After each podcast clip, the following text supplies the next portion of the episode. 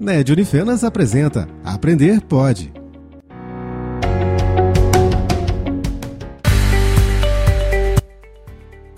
Olá, meu nome é André Luiz e sou professor da Unifenas nos cursos de Direito, Ciências Contábeis e Administração.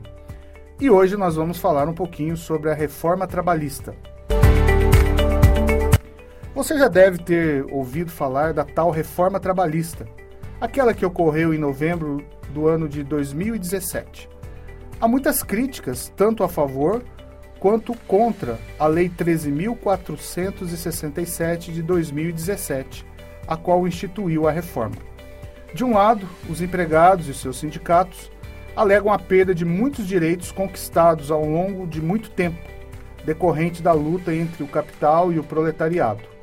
De outro, as empresas têm argumentado que a reforma foi insuficiente para que o Brasil evolua do ponto de vista dos direitos trabalhistas. E assim, os custos de produção se tornem mais competitivos no cenário econômico mundial. Sem querer ser partidário a nenhum dos dois lados, o fato é que a reforma trabalhista, em muitos aspectos, consolidou práticas que já ocorriam na relação empregado-empregador. Por outro lado, ela trouxe uma certa flexibilização na percepção dos direitos por parte do empregado, como é o caso das férias, que veremos agora. Para entendermos o que mudou quanto à concessão das férias, precisamos de alguns conceitos preliminares que vão facilitar a compreensão desse tema. Primeiramente, precisamos compreender o chamado período aquisitivo, isto é, o período que o empregado preenche para ter garantido o direito às férias. Esse período é de 12 meses e tem como termo inicial a data da contratação do colaborador. E, concluído esse período, o empregado terá direito a 30 dias de férias, acrescidos de 33,33% ,33% ou um terço, que é o chamado abono de férias. Devemos ressaltar que durante esse período, assiduidade do tra no trabalho, ou seja, a não ocorrência de faltas injustificadas, aquelas que o trabalhador não tem motivo legal para faltar, é fundamental para que consiga o direito às férias.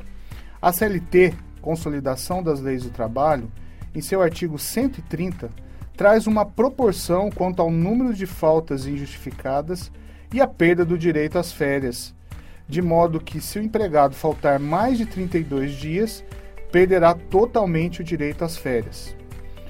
Depois você pode conferir melhor essa sistemática de faltas e perda do direito às férias com mais detalhes, lendo o artigo 130 da CLT.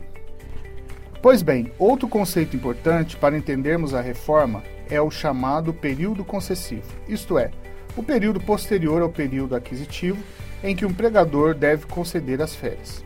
Esse período é de 12 meses. Entretanto, temos que ter em mente que após o 12º mês é o fim do período concessivo. Por isso, sempre devemos considerar o período concessivo de 11 meses, sendo esse um mês restante o último mês possível para serem concedidas as férias.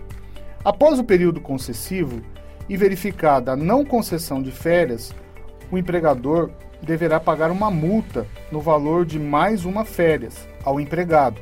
São as chamadas férias em dobro, preceituada no artigo 137 da CLT. Dito isto, ressaltamos que a alteração da reforma recaiu sobre a forma de concessão das férias, já que não houve nenhuma alteração quanto ao período aquisitivo de férias. Antes da reforma, as férias poderiam ser retiradas em apenas dois períodos, desde que eles fossem iguais ou superiores a 10 dias.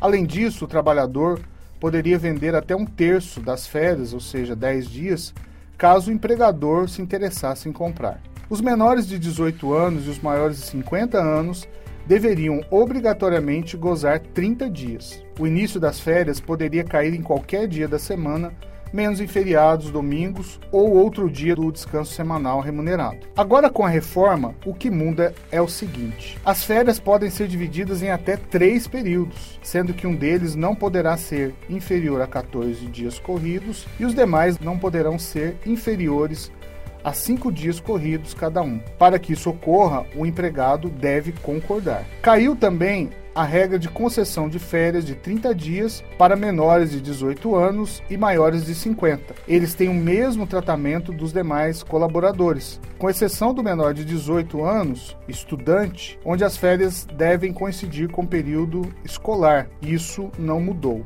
Outro aspecto é vedado o início das férias no período de dois dias que antecede feriado ou dia de repouso semanal remunerado. Por exemplo, se o descanso remunerado for no domingo e houver trabalho aos sábados, as férias deverão ter início na sexta-feira. Ou, por exemplo, se quarta-feira for feriado, as férias devem iniciar na segunda-feira. O empregado poderá vender um terço das férias, mas o empregador não é obrigado a comprá-las. Isso não mudou com a reforma. Por fim, as demais regras das férias individuais não mudaram, como o comunicado, que continua sendo de 30 dias anteriores ao início, os valores das férias, que devem ser depositadas com até dois dias de antecedência do início das férias e outros detalhes. Um último ponto é que a reforma não alterou em nada a concessão das chamadas férias coletivas, aquelas que são dadas à empresa como um todo ou determinado setor. Elas continuam sendo permitidas, desde que cumpridos critérios legais, como, por exemplo, ter o prazo mínimo de 10 dias e a comunicação prévia ao Ministério do Trabalho. É isso, até a próxima.